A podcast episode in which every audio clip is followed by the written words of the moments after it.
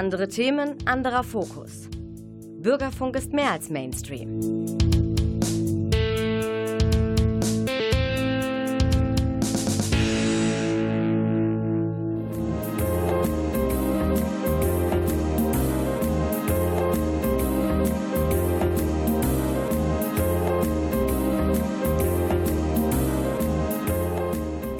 Der Lesewurm extra. Neues vom Buch- und Hörbuchmarkt.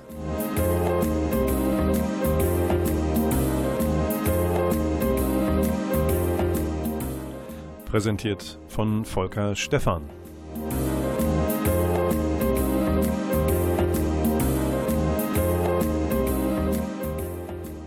Und die Extraportion Lesewurm mal am nicht angestammten Termin, sondern an einem Montag, kommt natürlich nicht ohne extra Bedienung durch den glorreichen, grandiosen 3G habe ich vergessen, 2G reicht heute Abend auch hier in der Sendung bei der Produktion. Der Klaus Blödo hat seine Finger im Spiel und hilft dem Lesewurm wie immer über jegliche technische Hürde. Der Lesewurm Extra heißt an diesem Montag nicht nur extra, sondern er meint es auch ernst mit der Portion Extra, mit dem Besonderen. Heute lesen wir zusammen eine ganze Reihe von Musik. Musik lesen. Ja, Hastetöne. Ja, wir lesen uns Musik an heute, wir lesen uns in Musikgeschichten hinein und hören natürlich auch das eine oder andere passende Liedchen zu den Themen, die der Lesewurm heute euch vorstellen will. Und da fangen wir direkt an. Nee, nee, so schnell singt der Lesewurm nicht, meine lieben Hörerinnen und Hörer. Nein, äh, wir brauchen eine gute Grundlage dafür. Also ein Häppchen zu essen ohne was im Bauch singen wir heute Abend nicht rum. Und deswegen hat der Lesewurm auch No Stress.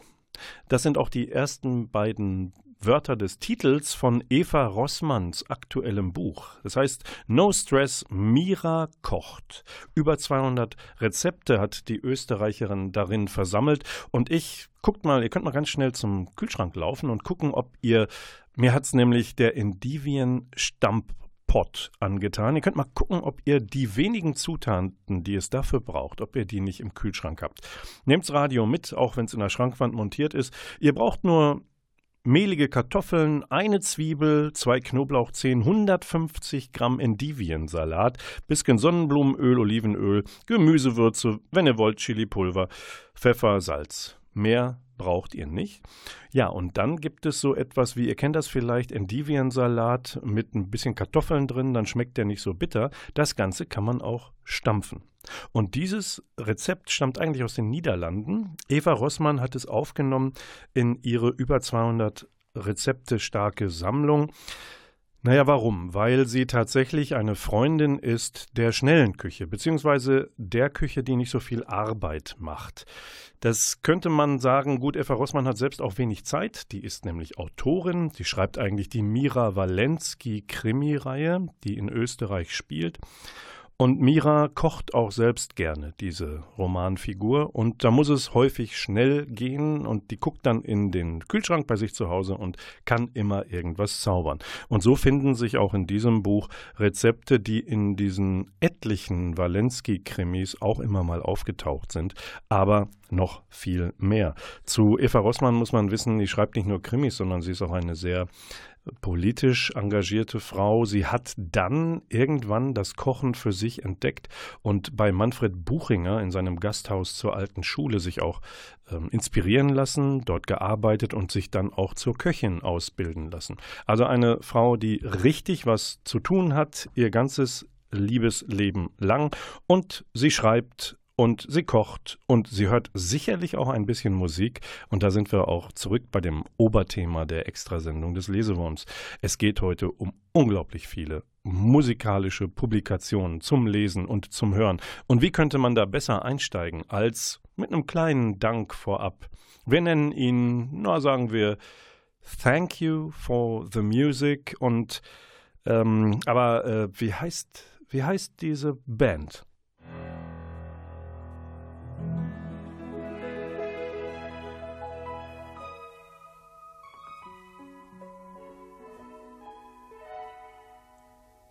I'm nothing special.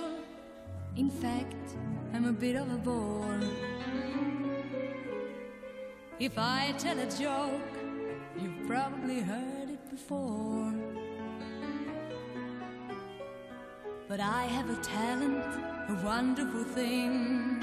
Cause everyone listens when I start to sing. I'm so grateful and proud. All I want is to sing it out loud. So I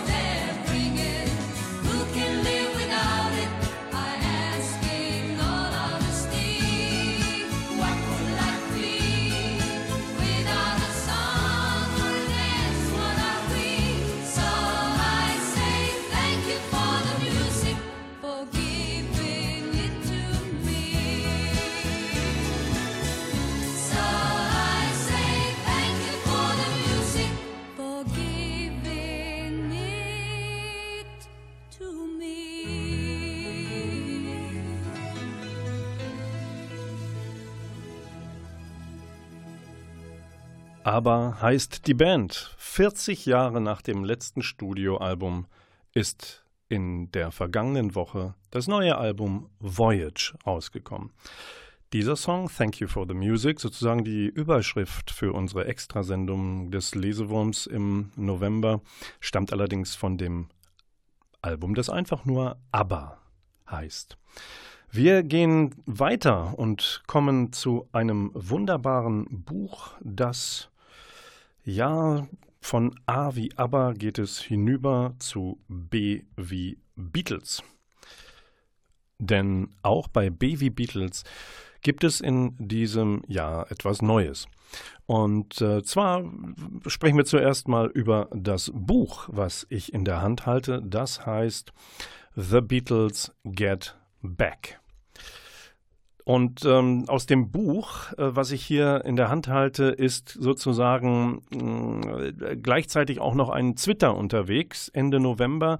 Äh, sagen wir es andersrum, es ist zuerst der Film Get Back, ein Dokumentarfilm von Peter Jackson, der ähm, eigentlich schon längst im vergangenen Jahr in die Kinos kommen sollte, Allerdings jetzt wird er auf Disney Plus in drei Teilen am 25., 26. und 27. November ausgestrahlt. Die Folgen sind jeweils zwei Stunden lang. Das Ganze war wegen Corona äh, natürlich außen äh, durcheinander geraten. Der Zeitplan 4. September 2020 sollte eine kürzere Version äh, als Kinofilm kommen und gewählt wurde 2020, ähm, weil 50 Jahre vergangen waren nach Erscheinen des Albums Let It Be und auch der ersten Filmversion. Was war denn so spannend 1969, 70 bei den Beatles?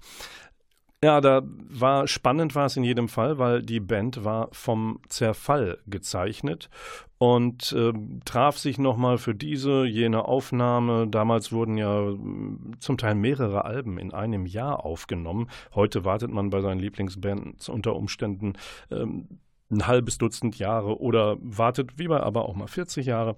Ähm, nur die Beatles in diesem Fall waren immer produktiv, äh, zu der Zeit auch schon auf Solopfaden unterwegs, hatten Seitenprojekte, die immer wichtiger wurden und sie waren seit 1966 nicht mehr live aufgetreten. Und uneins, ob sie das überhaupt jemals wieder tun sollten, vor Fans musizieren. Da schien ein Film in Kombination mit einem Live-Auftritt eine Lösung zu sein, hinter der sich die Fab Four versammeln konnten. Dann einigte man sich so, ja komm, wir filmen die Entstehung des Get Back Albums und beschließen das mit einem Konzert. Get Back kam dann ein Jahr später raus als unter dem Titel Let It Be. Es gab die Idee, nach der Dokumentation der, der Studioaufnahmen, des Aufnahmeprozesses dann mit einem Ozeandampfer in eine libysche Hafenstadt zu schippern, um dort in einem Amphitheater aufzutreten. Und das alles dann auch für den Film zu verwenden. Nur die Jungs waren nicht mehr so grün und gut miteinander, dass der Plan nicht mehrheitsfähig war. Im Januar 1969, soweit müssen wir zurückgehen, also gab es zunächst viel Spaß so im Studio, aber auch eine Menge Ärger, weil es knirschte. Und in, in der Folge dieses Ärgers verließ zum Beispiel George Harrison auch kurzzeitig die Aufnahmen und kam dann aber irgendwie wieder. Die Live-Show wurde gecancelt, das Aufnahmestudio wurde gewechselt und Ende Januar, wir sind also immer noch im selben Monat, 1969, gab es dann auch eine Einigung für das Ende des Films, der dann eine Art virtuelles Live-Konzert darstellen sollte. Die Beatles auf dem Dach ihrer Plattenfirma Apple, 40 Minuten Performance unter freiem Himmel, live, ohne direktes Konzertpublikum, aber mit Zuschauenden und Zuhörenden von den umgebenden Dächern und von der Straße aus. Aus ist das Stichwort. Die Beatles gaben den Mix fürs Album und den Film aus der Hand. Und so wurde die erste Version von Get Back im Mai 1970 veröffentlicht, von vielen Besuchern als sehr negativ ähm, empfunden, was das Verhältnis der Männer untereinander anging. Und deswegen hat Regisseur Peter Jackson den Auftrag erhalten und sich dann über Stunden Film- und Tonmaterial hergemacht, um das neu zu sichten und daraus jetzt sechs neue Stunden zu schneidern aus all dem Material. Jackson kennt ihr als Regisseur von Herr der Ringe. Und äh, das, was Jackson gemacht hat, zeigt offenbar viel mehr Facetten und lässt das Ganze nicht so negativ am Ende der Beatles-Karriere dastehen. Mm, der Film zeugt auch vom Positiven und der kreativen Kraft, die gerade auch aus den Spannungen der Fab Four entstanden sind. Und deswegen kommt im dicken Bild- und Textband der gerade bei Drömer Knauer erscheint, auch häufig der Verweis, dass in jenem Januar trotz allem auch viel gelacht wurde. Und dieser Band, der jetzt zum Film parallel erscheint, der ähm, kommt auch mit äh, vielen Dialogen, die rausgeschrieben worden sind aus diesen äh, Studio-Filmaufnahmen. Und deswegen kann man bestimmte Dialoge mitlesen. Man kann versuchen, sich selbst einen Eindruck zu machen, wie die Stimmung so war. Es gibt viele Bilder, entweder von äh, Linda McCartney und von Ethan A. Russell oder aber Stills aus den Filmaufnahmen sind auch dort veröffentlicht. Und das Ganze am Ende eines Kapitels einer großartigen Band, die es nicht mehr gibt. Aber eine großartige Band kann man auch nur werden, wenn man übt. Übung macht den Meister. Und in diesem Fall hören wir die Beatles doch jetzt einfach mal, hören wir ihnen beim Üben zu. Das legendäre letzte zusammen eingespielte Album Abbey Road kommt auch aus dem Jahr 1969, wurde aber später im Jahr aufgenommen, aber früher rausgebracht als Let It Be. Und deswegen ist Abbey Road ähm, ein ganz besonderes, weil dafür hatten sie sich ein letztes Mal zusammengefunden in den Studios. Und ich habe die Ausgabe zum 50. Geburtstag dabei, die auch als Doppel-CD herausgegeben ist. Auf CD1 gibt es das Originalalbum im Mix von Sam Ockel und Giles Martin. Das ist der Sohn des Beatles-Produzenten des äh, ursprünglichen George Martin. Und lustigerweise ist Giles, der Sohn, exakt so alt wie das Album. Abbey Road. Aber jetzt hören wir John, Paul, George und Ringo beim Üben zu, wie sie Golden Slumbers ein, nein, nicht einspielen, sondern zwei, dreimal spielen, nämlich Take 1 bis 3. Die Beatles fallen also in einen goldenen Schlummer, Golden Slumbers, Carry That Weight, aus dem sie als Band nie mehr erwachen sollten. Golden Slumbers Take One. Yeah, there's a couple on on the album a bit like that.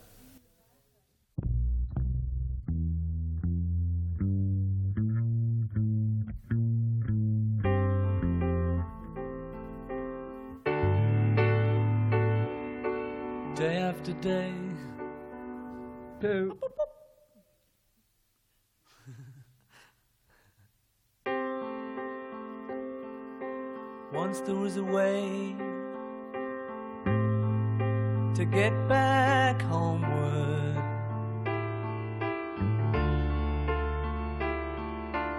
Once there was a way to get back home. Sleep,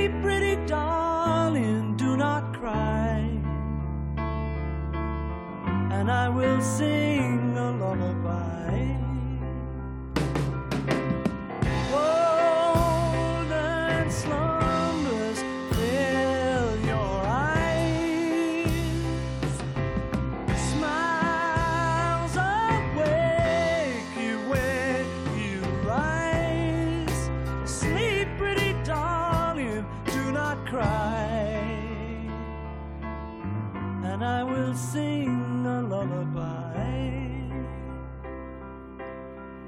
Was a way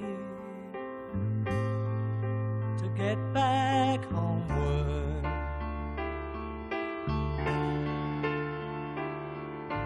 Once there was a way to get back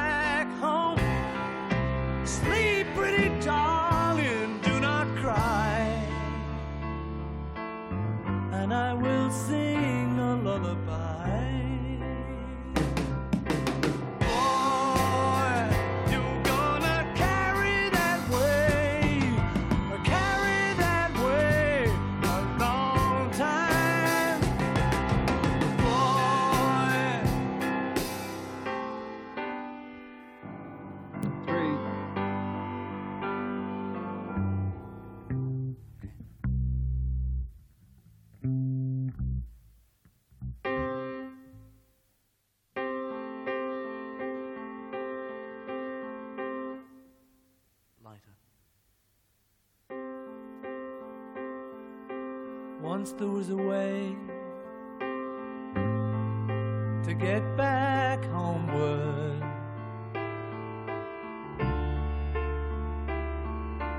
Once there was a way to get back home. Sleep, pretty darling, do not cry and I will sing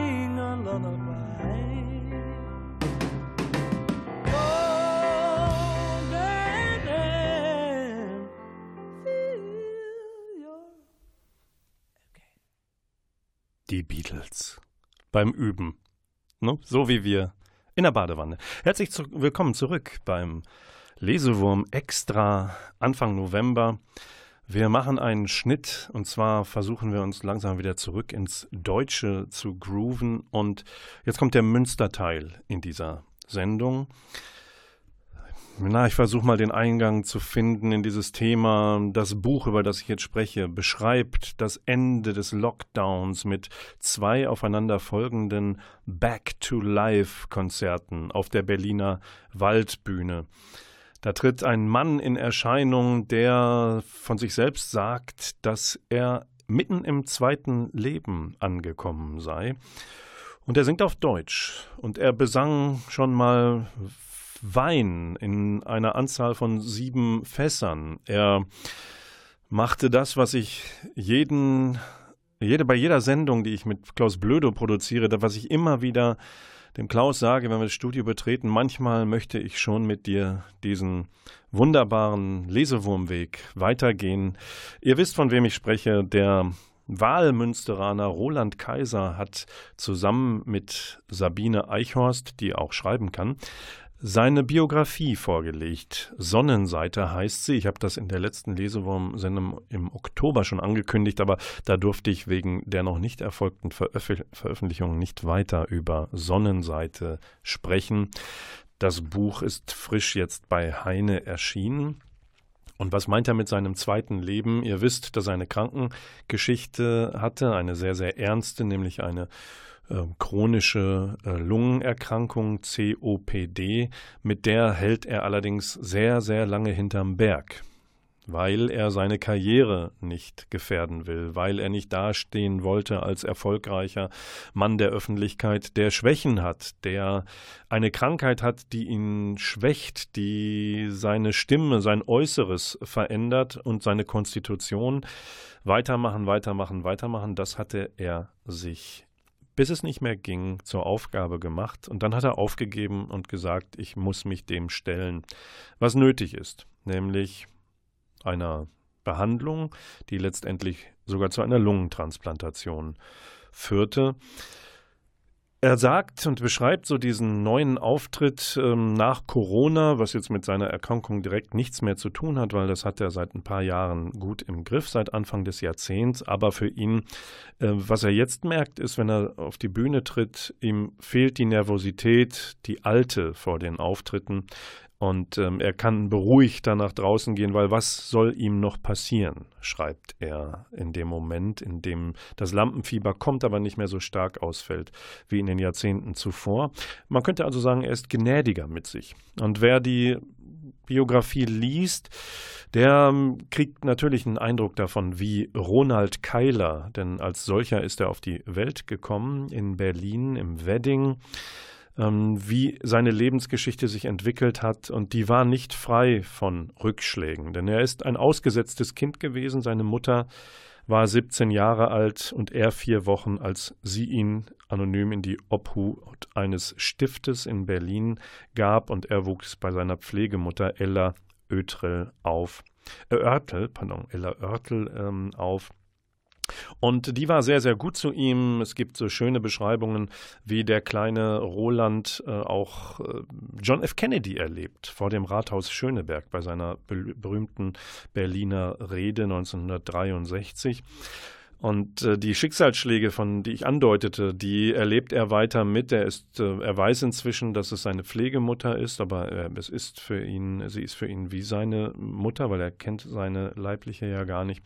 Er ist 15, da bekommt er mit, wie die Mutter, die Pflegemutter, einen Schlaganfall äh, erleidet. Direkt vor seinen Augen beim Aufhängen von Gardinen fällt sie von der Leiter und drei Wochen danach stirbt sie. Es ist die Gefahr, dass er in ein Kinderheim muss, aber dann nimmt ihn doch eine Tante bei sich auf und so in Richtung Schlagersänger, äh, Unterhaltungskünstler ähm, nimmt die äh, Biografie dann eine Wende, als äh, Kaiser von seiner Ausbildung und seinem, seinem beruflichen Weg schreibt. Ähm, er hat mal in einem Supermarkt gearbeitet, Lehrer als Einzelhandelskaufmann, dann ist er zu einem Autohaus gewechselt 1973. Ja, und er verkauft heute keine Autos mehr, weil er dort einen Versicherungstypen kennenlernte, der für das Autohaus ständig auch die Versicherung abschloss und dessen Bruder war Manager eines damals berühmten Sängers, irgendwie Randolph Rose oder sowas. Ich, ich kenne den Herrn nicht. Gerhard Kämpfe ist der Manager aber. Und weil Roland Kaiser, ähm, Ronald Keiler damals noch mh, eigentlich nicht auf den Mund gefallen war, hat er irgendwie sich ein bisschen lustig gemacht über äh, ein bisschen Tralala und singen kann ich auch. Und ähm, da war der Versicherungsmann, ähm, horchte auf und hat gesagt, ich kann dich mit meinem Bruder mal bekannt machen. Ja, und der Rest ist fast Geschichte. Er geht völlig unvorbereitet zu einem Probesingen, bereitet sich nicht vor, lässt sich irgendeinen Song, nein, er sucht sich in the Ghetto aus, lässt sich den Text dazu geben und dann singt er im Studio und er geht sofort mit dem Angebot eines Dreijahresvertrags aus diesem Studio in Berlin.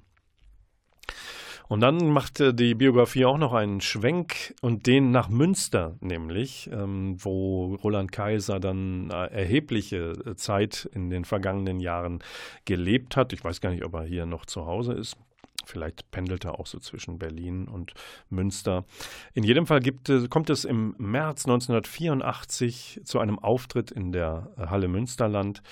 Und da ähm, schreibt er so, auch es ist eigentlich eine Stadt mit hübschen Häusern, kleinen Läden, Cafés, Kneipen, viel Grün, junge Leute auf Rädern, wie so eine Universitätsstadt, aber nicht spießbürgerlich, findet er Münster damals, vor ungefähr 40 Jahren. Und dann kommt es zum Konzert und in der ersten Reihe, ne, Liebe, Liebelei, steht eine Silvia, die er unbedingt kennenlernen muss. Und äh, da schickt er dann jemanden raus und sagt, hör mal, die mit den grünen Augen, bitte, sieh zu, dass die nach der Show bitte mal eben nach hinten kommt. Ich möchte die kennenlernen. Hinterher stellt sich raus, er ist damals 32 Jahre schon und sie zarte 18. Das kann ja nichts sein, denkt er sich, das Leben geht weiter. Zwei Ehefrauen ziehen an Roland Kaiser vorbei, bis und der Kontakt zu der Silvia aus der ersten Reihe in Münster hatte nie abgerissen. 1996 werden die beiden dann doch ein Paar, setzen Kinder in die Welt, ziehen 1997 nach Münster und die große Probe auf die die Beziehung gestellt wird, ist die Lungenerkrankung, die 2000 bei Roland Kaiser festgestellt wird und die mit der ist nicht zu scherzen. Ich deutete es an, er will es nicht wahrhaben, er schiebt es zurück, er sagt, okay, komm, dann rauche ich nicht mehr, dann nehme ich die Medikamente, dann nehme ich ein Sauerstoffgerät, aber das alles, er ändert sein Leben nicht, er gibt sich dem Stress dieses Starseins hin und seine Konstitution verschlechtert sich, bis klar ist, er kann es nicht mehr geheim halten, weil die Klatschpresse zerreißt sich auch das Maul über ihn. Was hat er? Nimmt er Drogen? Äh, klappt er demnächst zusammen, weil keiner weiß, dass er diese chronische Lungenerkrankung hat. Und 2009 ähm, sagt ihm, sagen ihm die behandelnden Ärzte im Clemens Hospital hier, du brauchst perspektivisch eine Lungentransplantation. 2008 hatte er allerdings schon ein Jahr zuvor auf der Bühne klar Schiff gemacht und vor Publikum tatsächlich sich geoutet und gesagt hat, mal alles, was über mich geschrieben wird, stimmt nicht. Ich bin krank, ja, aber nicht drogenabhängig oder sonst was, sondern ich kriege kaum Luft. Und das ist nicht gut. Ja, und seit 2010 hat er es also, äh, ist es angegangen. Äh, er bekommt diese Spenderlunge und kann 2011 schon wieder im Studio stehen. Eine sehr interessante Biografie und Lebensgeschichte von Roland Kaiser, unserem Münsteraner, Sonnenseite bei Heine erschienen. Und jetzt stellen wir uns vor, Roland Kaiser sänge auch auf Englisch. Ich wette, der hat auch zwischendurch mal was eingefügt, hat ja auch mit ähm, Nancy Sinatra gesungen zusammen. Aber was wäre Imagine einfach, er singt Englisch.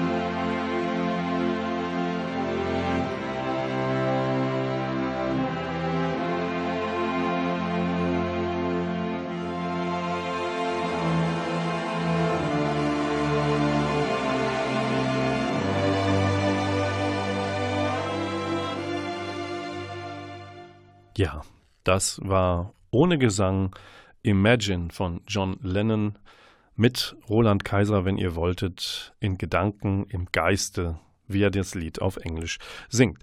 Dieser Elements-Mix von dem Klassiker Imagine findet sich übrigens auf der Doppel-CD-Edition von äh, des gleichnamigen Albums Imagine als erster Track auf der Bonus-CD. Ganz ohne Worte. Deswegen spreche ich jetzt vielleicht ein bisschen mehr. Das gewisse Extra dieser Extrasendung des Lesewurms in den ersten Tagen des November ist jetzt ein Psychothriller. Warum ist der in einer Extrasendung über Musik und Musiklektüre und über Bücher über Musik? Warum ist, warum liefert dieses Buch das gewisse Extra? Weil der Psychothriller Musik und Lesen tatsächlich zusammenführt, vereint. Es geht um niemand anderen geringeren als Sebastian Fitzek, Deutschlands in den letzten Jahren meistverkaufter Autor von Spannungsromanen und der versucht hier offenbar den Spagat, auch vielleicht junge Leute mit einem Thema aus ihrer Lebenswelt einzufangen und zum Lesen zu bringen, wenn sie nicht sowieso auf ihn stehen und seine Bücher scharenweise kaufen. Playlist heißt der Ende Oktober bei Drömer erschienene Neuling des Berliner Autoren und Playlist ist so etwas wie Buch und Musik zugleich. Denn zum Thriller erscheinen gleichzeitig 15 Songs, bei Sony herausgegeben unter Sebastian Fitzek Playlist, die extra für diesen Band geschrieben worden sind. Aber bleiben wir zunächst beim Buch. Hauptfigur ist in Abwesenheit, muss man sagen, zunächst Feline, die ist 15 und weg. Verschwunden. Entführt. Einen ganzen Monat schon und ein Monat lang, einen Monat lang gibt es keine Spur von der Schülerin. Und Sebastian Fitzek reaktiviert jetzt Figuren aus seinen Augenthrillern, zwei an der Zahl waren das, aus seiner Frühphase. Da gab es einen Privatermittler Alexander Zorbach und die fast blinde Alina Gregoriev. Und sie hetzen jetzt auf Geheiß von Felines Eltern jedem kleinen Schnipsel an Hinweisen nach. In diesem Fall sind das Soundschnipsel. Ja, vielleicht also ganze Songs. Nämlich, die stehen auf einer Playlist namens Augenlieder. Und diese Playlist hatte die entführte Feline zuletzt sehr, sehr häufig gehört. Und jetzt passiert etwas Merkwürdiges. Während der Zeit ihres Verschwindens, ihrer Entführung, verändert sich die Playliste. Da kommen andere Songs rein, die Reihenfolge verändert sich. Aber wer kann das machen, außer ihr selbst? Das ist die Frage. Sind das Zeichen, dass das vielleicht jetzt hier zu einer Art tönernen Schnitzeljagd wird? In jedem Fall bringen die 15 Songs Bewegung in die Handlung und vielleicht auch bei euch am Radio. Dann lasst würde ich vorschlagen, Namika auf euch wirken, denn auch die hat einen Song zu Playlist beigesteuert und sie hat ihn ein Monolog genannt. Warum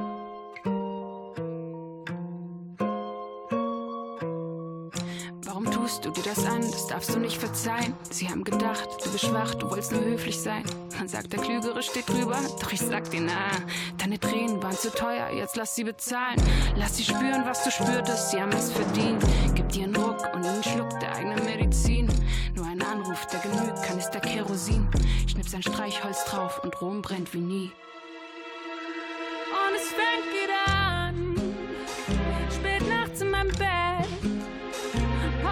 Hoff, dass ich nicht durchdreh, wie bei Russisch Roulette. Das zweite Gesicht, das sich meistens versteckt. Aber wenn es sich zeigt, dann krieg ich Angst vor mir selbst. Gott, kannst du mich hören? Sag, kannst du mich hören? Gott, kannst du mich hören? Nimm mir diesen Schmerz.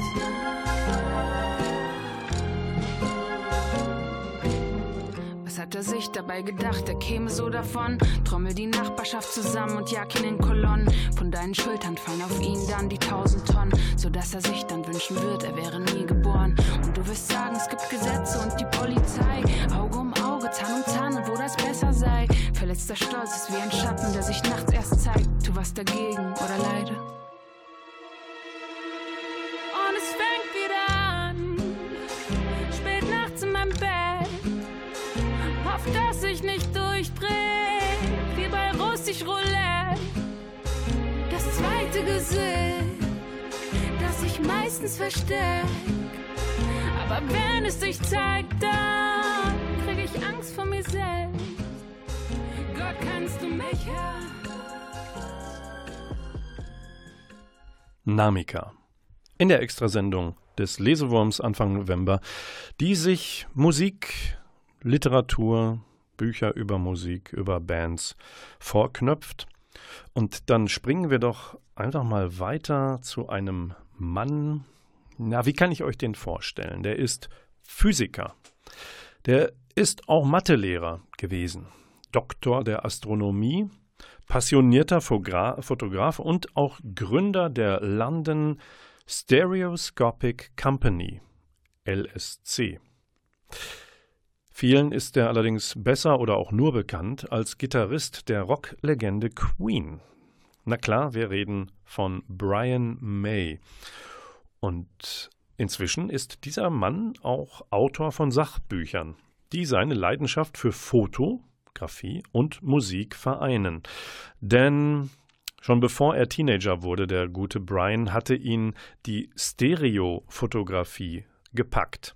Das, was wir heute als 3D-Fotografie bezeichnen würden, lernte er ausgangs der 1950er Jahre als Stereofotografie kennen. Und entsprechend teilt er im Bildband Queen in 3D, das jetzt als Taschenbuch bei Edelbooks vorliegt, eine kleine Geschichte der Stereofotografie mit uns. Und äh, ich habe Taschenbuch gesagt, ne? Das Ding bleibt im Großformat. Ne? Also stellt euch nicht vor, ihr könntet damit, könntet das äh, vielleicht in, ins Gemüsefach im Kühlschrank legen. Dafür ist es dann doch ein bisschen zu groß. Über DIN A4 bleibt es. Wen bringt uns Brian May näher? Jetzt nicht direkt einen Fotografen, aber einen Engländer namens Charles Whitstone. Mit dem macht er uns bekannt. Dieser Engländer fragte sich vor bald 200 Jahren, wie wir mit und auf Bildern oder Zeichnungen das nachempfinden können, was unsere beiden Augen samt Gehirn jederzeit für uns ermöglichen. Das räumliche Sehen. Hm? Unsere Augen, müsst ihr mal gucken, falls es mir nicht glaubt, geht vor einen Spiegel. Unsere Augen haben unterschiedliche Positionen. Die liegen nicht übereinander, sondern nebeneinander. Und da kommt dieser Wheatstone und denkt sich, hm, zwei Zeichnungen, ähm, die müssten doch einen Gegenstand, ein Motiv dreidimensional abbilden können, wenn die aus ähnlich unterschiedlichen Blickwinkeln gezeichnet oder aufgenommen worden sind. Also mein linkes Auge guckt anders auf das Spiegelbild als mein rechtes Auge. Und wenn ich versuche, diese beiden links und rechts Augenblicke auf mich selbst, wenn ich die zeichne, mit einem unterschiedlichen Effekt drin, dann könnte ich irgendwie doch dazu kommen, naja, Wheatstone war seiner Zeit voraus, insofern als dass es noch keine Fotografie gab, und er baute also ein Gerät, ein Stethoskop. Und darin steckte er Zeichnungen, die eben unterschiedlich gezeichnet waren, aber dasselbe Motiv zeigten. Und was passierte? Er sah dadurch, wenn er drauf guckte, durch sein Stethoskop, sah er die Motive entsprechend räumlich. Ein paar Jahre später entwickelten andere Leute die Fotografie und das hat Whitstone natürlich mitbekommen und hat gesagt, hör mal, fotografiert doch mal auch was aus ähnlicher Perspektive, so weit wie die Augen auseinanderstehen, schickt mir das zu und was passierte? Auch da funktionierte sein Stereoskop. So, und Brian May, warum äh, kommt der da drauf? Naja, weil der als Kind Cerealien essen durfte. Also solche, was Müsli-Packungen sind. Da gibt es, wie bei den Yps-Comics, gibt es äh, so Gimmicks dabei. Und was gibt es bei Brians Lieblingscerealien? Da liegen Stereozeichnungen drin. Das packt den kurzen. Ja, und seitdem ist er ein Freak. Er hat seine erste Stereo-Kleinbildkamera in den USA 1974 erstanden, am Rande der ersten US-Tournee von Queen. Und aus all dem, was er seither fotografiert hat, seit der Kindheit oder auch gezeichnet hat, aus unterschiedlichen Perspektiven, all das findet sich in Queen in 3D. Und er erzählt uns in, in dem Buch jetzt nicht die Geschichte der Stereofotografie, aber er verweist darauf, nein, eigentlich schenkt er uns unglaublich viele Fotos und da müsst ihr euch vorstellen, wenn ihr durch diesen Band blättert, das sind immer Doppelfotos nebeneinander abgelichtet, weil nämlich auch so eine Stereo-Brille dabei ist. Ne? Wir würden im Kino 3D-Brille sagen, wenn ihr die aufsetzt, werden aus den beiden nebeneinander gedruckten Bildern in dem Buch eins, was ihr fast anfassen könntet, wenn ihr wolltet. Und das natürlich Jahrzehnte der Queen-Karriere sind dort chronologisch aufgelistet und Brian May verfeinert das Ganze mit seinem feinen britischen Humor. Wir streifen durch die verschiedenen Stationen der Band bis ins Jahr 19, 2019 und das ist die Neuerung der Taschenbuchausgabe gegenüber der Hardcover-Nummer, denn damals gab es bei Veröffentlichung der Originalausgabe gab es den Queen-Film Bohemian Rhapsody noch nicht. Und äh, daraus gibt es auch Fotos, Stereofotos, die man sich eben auch angucken kann. Und Brian Mays ähm, LSC, diese Gesellschaft, von der ich vorhin gesprochen habe, London Stereophonic ähm, Stereoscope Company, die veröffentlicht Bücher über alte Kartenserien, Stereokarten aus dem viktorianischen England. Und auch übrigens das Buch im englischen Original. Und im Jahr 1916 landen wir dann beim so entscheidenden Queen-Album A Night at the Opera. Queen war damals hoch verschuldet, musste dringend mit dem vierten Album einen Treffer landen. Und auch aus dieser Zeit gibt es Stereo-Fotos von Brian May, der in Glockenhosen, wir würden glaube ich sagen, jene mit Schlag, für ein Tennisfoto für Journalisten posierte. Sieht skurril aus. Apropos A Night at the Opera, das ist dann 1975 erschienen und wurde ein Knaller. 2011 hat Virgin, die EMI, dieses Album neu veröffentlicht. Freddie Mercury ist da schon 20 Jahre tot.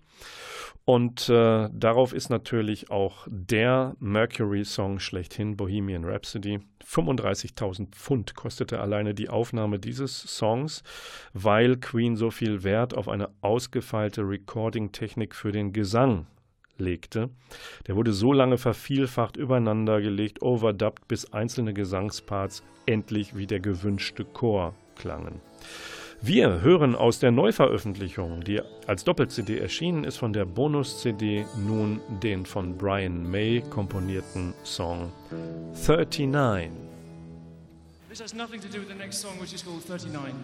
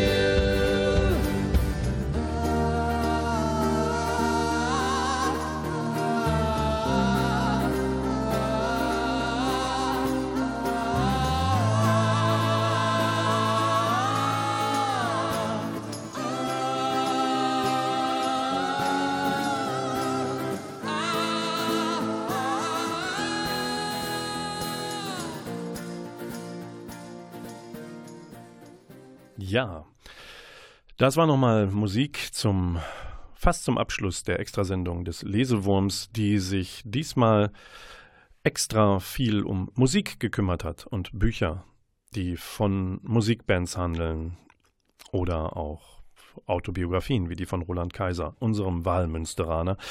Ja, den letzten Blick, wenn ihr immer noch nicht genug habt, dann packen wir doch einmal Politik und Showbusiness zusammen. Barack Obama, Bruce Springsteen.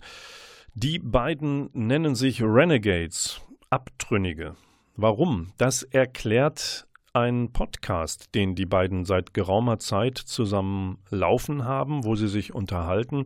Und das Beste daraus und viel mehr in Form von Fotos, Lebensgeschichten und, und, und bringt jetzt der aufs Deutsche, äh, ins Deutsche übertragene Band Renegades Born in the USA bei Penguin gerade Ende Oktober erschienen. 320 Seiten. Auch das ist ein dicker Bildband, der die unterschiedlichen Geschichten von Springsteen, dem Boss, und Obama, dem US-Boss, für acht Jahre war er ja Präsident der Vereinigten Staaten, nebeneinander erzählt und auch miteinander erzählt. Und die, diese Dialoge, die die beiden in ihrem Podcast geführt haben und auch weitere Texte, Fotos und andere Informationen stehen da nebeneinander und erzählen auch viele Probleme, die es in den USA gibt. Die Spaltung des Landes.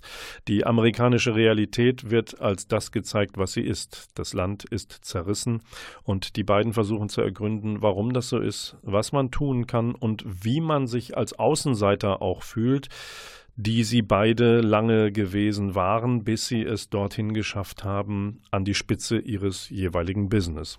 Wer möchte, legt sich auch diesen Bildband, Textband zu. Obama Springsteen Renegades Born in the USA. Das war die Extrasendung des Lesewurms Anfang November. Die reguläre Sendung, wenn ihr wollt, könnt ihr hören. Das ist immer der zweite Samstag eines Monats und der ist in diesem November der 13. 20.04 Uhr hier an dieser Stelle wieder produziert im Medienforum. Und wenn ihr wollt, diese Extrasendung, alle Lesewurm-Sendungen gibt es zu finden im nrvision.de. Dort findet ihr die Mediathek mit allen aufgezeichneten Folgen. Falls euch mal ein Buchtitel fehlt, klickt da rein. Die Sendungen gibt es dort. Wir hören uns wieder am 13. November 20.04 Uhr und der Klaus Blödo legt dankenswerterweise auch noch die letzte Musik ein und die kommt von Porcupine Tree, weil die gerade Anfang November bekannt gegeben haben, nach langer, langer Zeit ein neues Album herauszubringen mit teils alter Musik, die noch nicht veröffentlicht ist. Das Album kommt allerdings erst im Juni 2022, heißt Closure Continuation. Und es gibt jetzt schon den ersten ausgekoppelten Song. Wir lassen allerdings laufen von dem Album Fear of a Blank Planet den Longtrack Anesthetize. Danke und Tschüss, sagt Volker Stephan.